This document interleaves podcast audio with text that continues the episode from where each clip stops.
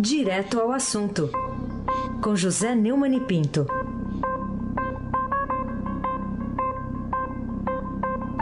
Oi, Neumann, bom dia.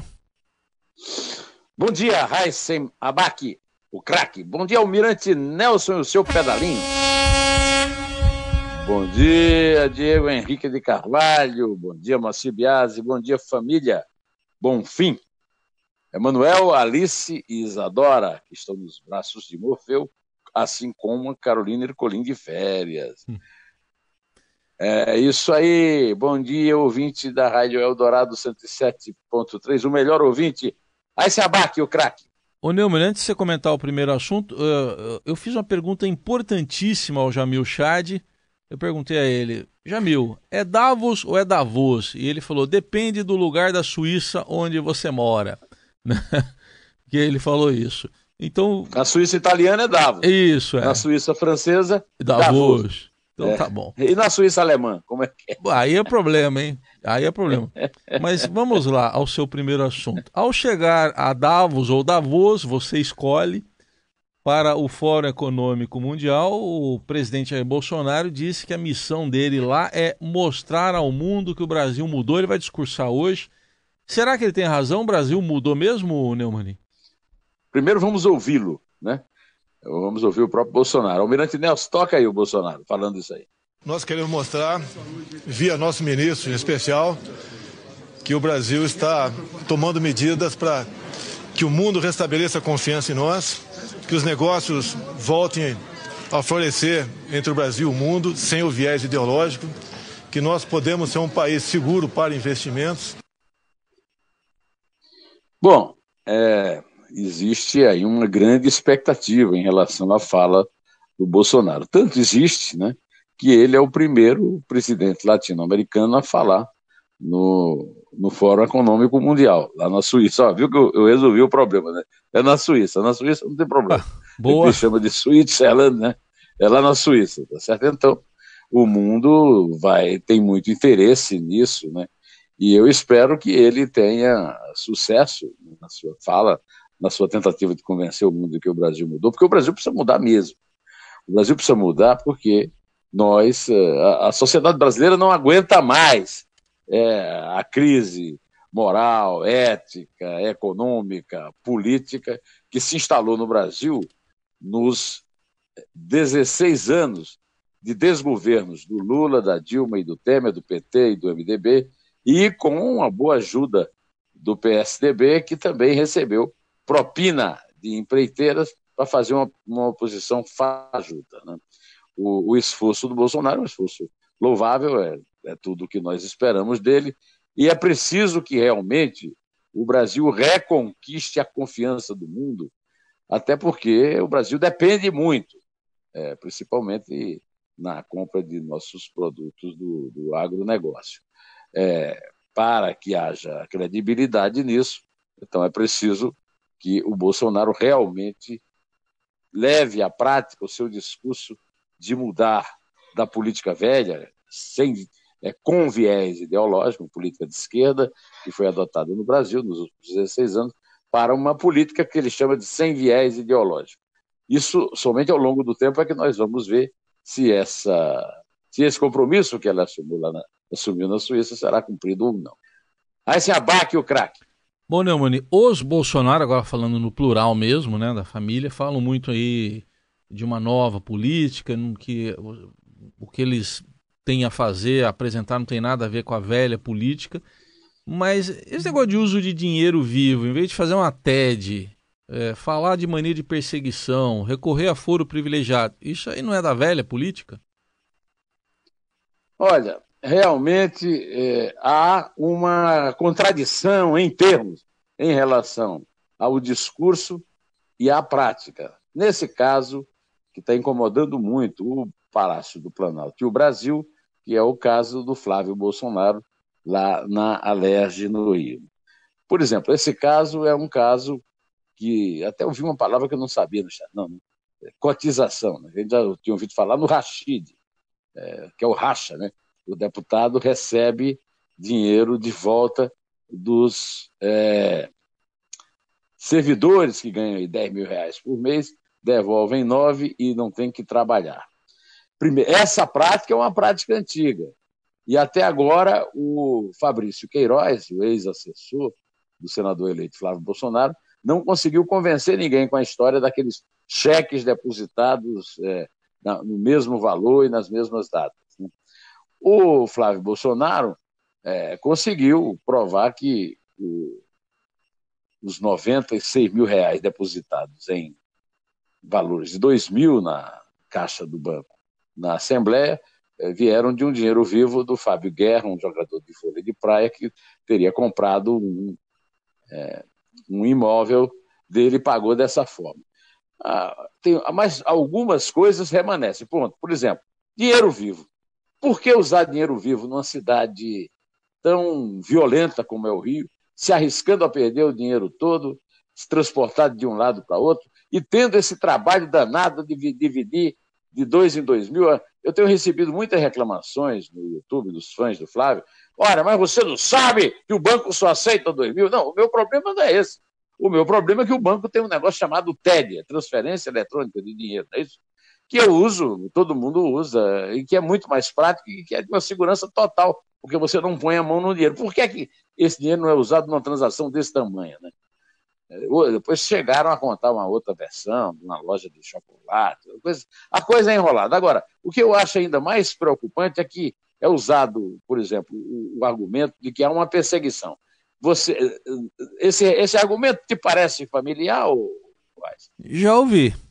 Você já ouviu, não? Já ouvi. E, e, e ele veio da nova política? Não, não. Veio até não. de outras ideologias, né? É. é. pois é, de, de, de ideologias é, exóticas, não é isso?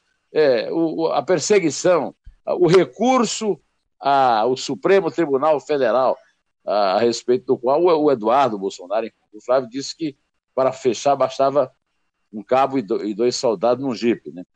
É, tudo isso são práticas da velha política que, de certa forma, fragilizam esse discurso do Bolsonaro. Então, tem muito a fazer para que o discurso da nova política, de novos métodos, esse novo método, certamente não alcançam essa questão da cotização que o Estado está falando, ou seja, do racha, do Rachid, né?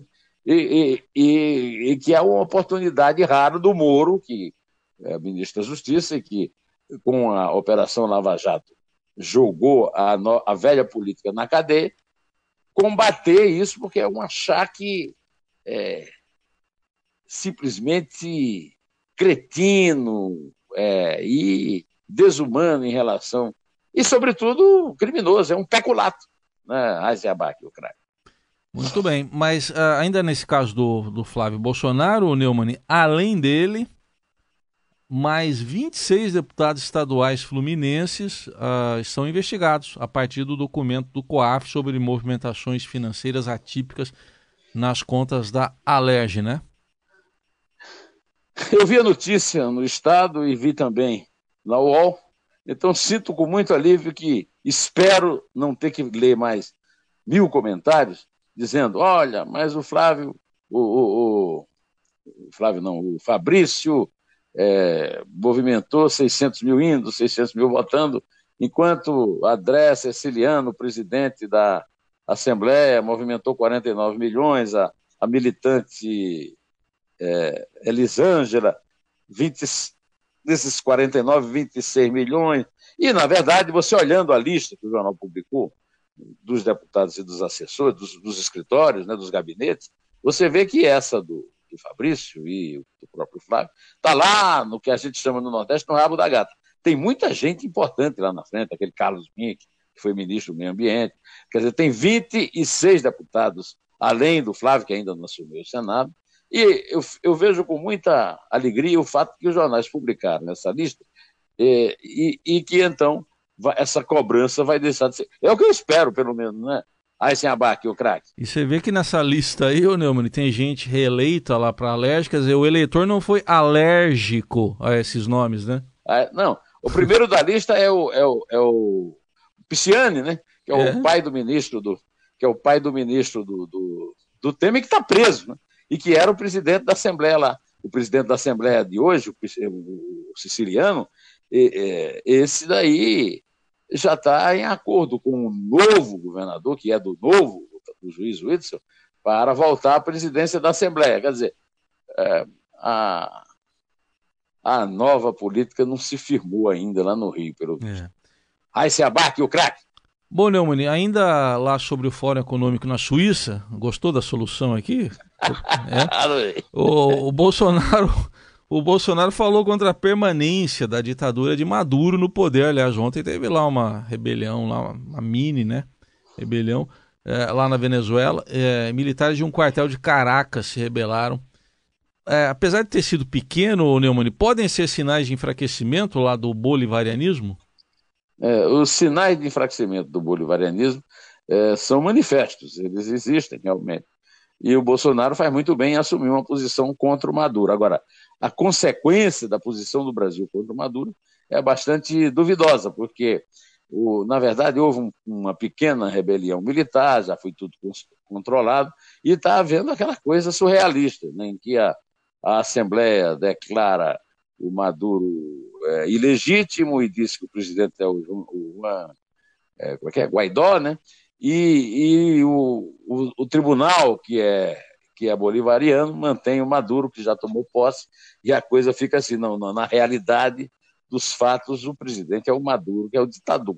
E mais, é presidente porque tem o apoio dos comandantes militares que estão ganhando, como se diz na gíria, uma baba nesse sistema é, bolivariano, que eles ganham um bom dinheiro contrabando de comida, com a questão do, do dinheiro é, do dinheiro que vale realmente, o dinheiro que não vale. Quer dizer, a Venezuela me parece um problema grave, plantado ali no nosso, na nossa vizinhança, com consequências para nós e para a Colômbia, que recebemos levas e levas de, de venezuelanos é, completamente sem condições de morar no seu país.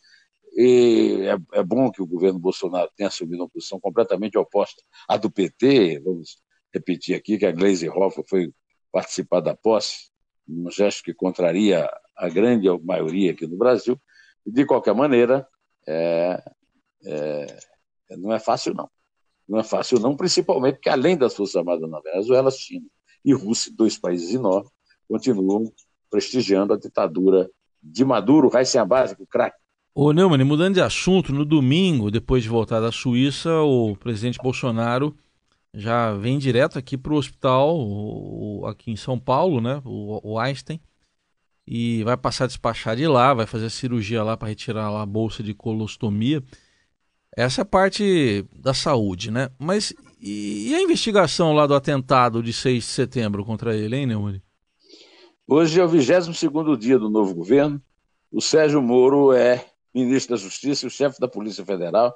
E eu, sinceramente, esperava uma ação mais enérgica do Sérgio Moro em relação à Polícia Federal na investigação a respeito da facada que o Bolsonaro sofreu no dia 6 de setembro em Juiz de Fora por parte de um militante, que foi inclusive é, militante do PSOL, militante de esquerda, chamado Adélio Bispo de Oliveira. Até hoje sabe-se a, a, a autoria é, é reconhecida, ah, se discute se o Bolsonaro levou vantagem ou não levou vantagem é, na campanha por causa da facada, até na esquerda quem fica espalhando fake news a respeito da possibilidade de ter sido tudo é, encenado. Mas a verdade, a verdade verdadeira é a seguinte: até hoje a Polícia Federal não conseguiu explicar à nação como é que foi isso. Por exemplo, a o COAF sabe muito bem o que é que movimentou de dinheiro na, na Assembleia Legislativa do Rio. Por que é que o COAF não descobre quem pagou o advogado que está defendendo o, o Adélio Bispo e que compareceu a uma reunião de advogados pró-Lula, ou seja, Haddad na campanha. Está devendo, a dívida é grande e esse assunto precisa ser resolvido é uma exigência do povo brasileiro que votou no, no Bolsonaro, que tem deficiências causadas pela facada, essa bolsa de colostomia que ele vai tirar no domingo, e o Brasil precisa saber disso. O Moro precisa apertar lá o, o, o diretor da Polícia Federal para ele explicar isso aí direitinho, Abac, o craque. Ô, Neumann, enquanto isso, o vice-presidente Mourão está aqui, ele está no cargo de presidente em exercício, é, defende que o tempo de permanência dos militares na ativa seja aumentado na reforma da Previdência. E aí? Vamos ouvir, né? Vamos. O, o Nelson tem uma sonora dele aí. É um outro assunto que as forças têm pensado nisso aí, né? Podem. Você defende, acho que essas duas mudanças. É, são mudanças que seriam positivas para o país. Seria de 30 anos para 35? É, em tese é isso aí com uma tabela aí para quem já está né, no serviço, né? Tempo de transição. É, um tempo de transição, isso aí. Isso é um passo à frente, e é preciso comemorar isso, né? Um militar, o general Mourão, vice-presidente da, da República, é, apoiando o aumento do tempo de serviço de 30 para 35, no caso dos militares. Eu só quero lembrar que hoje tem uma notícia que os investidores estão bastante preocupados com a questão da reforma da Previdência, se ela sai ou se ela não sai.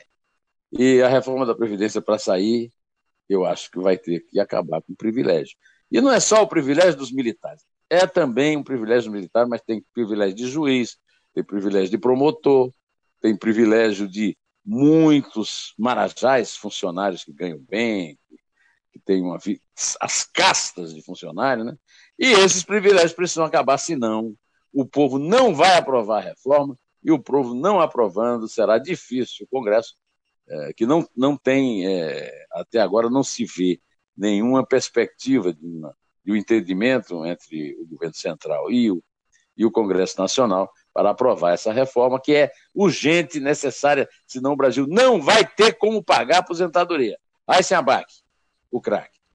Bom, Neumani, e a gente teve a notícia agora, divulgada, de que ontem, né, de que a senadora Simo, Simone Tebet, que é filha do Rames Tebet.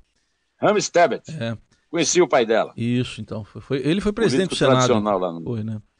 Bom, ela se, ela se dispõe a disputar a indicação do MDB à presidência do Senado com o Coroné, né? O Coroné das Alagoas, Isso. lá de Murici, Alagoa. Mas ele disse Olha, que não é candidato, né? Ele disse que não é candidato, é um cínico, né? Ah, apoiou ah, o Flávio Bolsonaro, disse que não é candidato. Esse negócio, é, essa eleição da mesa, eu, eu me referi a ela no Estadão Notícias, que está ar desde as seis horas, como você já disse aqui na programação. Tem um comentário meu a respeito disso, e a verdade verdadeira é que é muito preocupante até agora. É, não se sabe, o país não sabe ainda como será o comportamento do novo Congresso em relação a esses fatos é, que são bastante preocupantes, porque tem a ver com a vida do cidadão comum e com a própria governabilidade do governo que o povo escolheu com uma maioria bastante representativa. Né? Olha, não faltam candidatos. Ao contrário, é, há excesso de candidatos. Pirandion a mim, muito melhor do que o, o Renan. Simone Tebet, melhor do que o Renan. Tasso Gereissati, melhor do que o Renan. Só que eles não conseguem se unir em torno de um nome que enfrente o Renan, que é o vencedor da, do, da eleição secreta. E conta com isso, com a parceria do Supremo, que já mais uma vez, agora através do Luiz Fux, garantiu que a eleição secreta na Câmara também será garantida. Valha-nos Deus! Alá e Maomé, é seu profeta, meu amigo. Aí você... Aliás, você sabe que você falou do Rashid aí mais cedo? Sabe que Rashid em árabe é um dos nomes de Deus, é o guia, o conhecedor, é, o guia, né? é Rashid. É, no, no caso do Rashid das assembleias, das é, câmaras. É, é, outro esse aí. É, é, o diabo, é o oposto. Esse é, esse é outro, é outra função. É, das, é um dos crimes mais é. é. nojentos que existem, né? Você é. tomar dinheiro do pobre coitado. É. E, e, além do mais, instilar um, estilo de vagabundagem. Ele não precisa ir trabalhar. É o fim. Lá em Mogi a gente chamaria de The End of the Picade. É, também, também. E, como Lá em Campina, Campina Grande, Grande, é The End of the Picade. É igual. Lá na Praça da Bandeira. É isso aí. Pra gente fechar, Neumann, eu, eu já li, mas eu queria que você trouxesse aí uma versão radiofônica do, do, do artigo que você publicou lá no, no blog do Neumann e no portal do Estadão. É, o meu artigo de, de segunda-feira, toda segunda-feira, eu publico um artigo no blog do Neumann e no Estadão.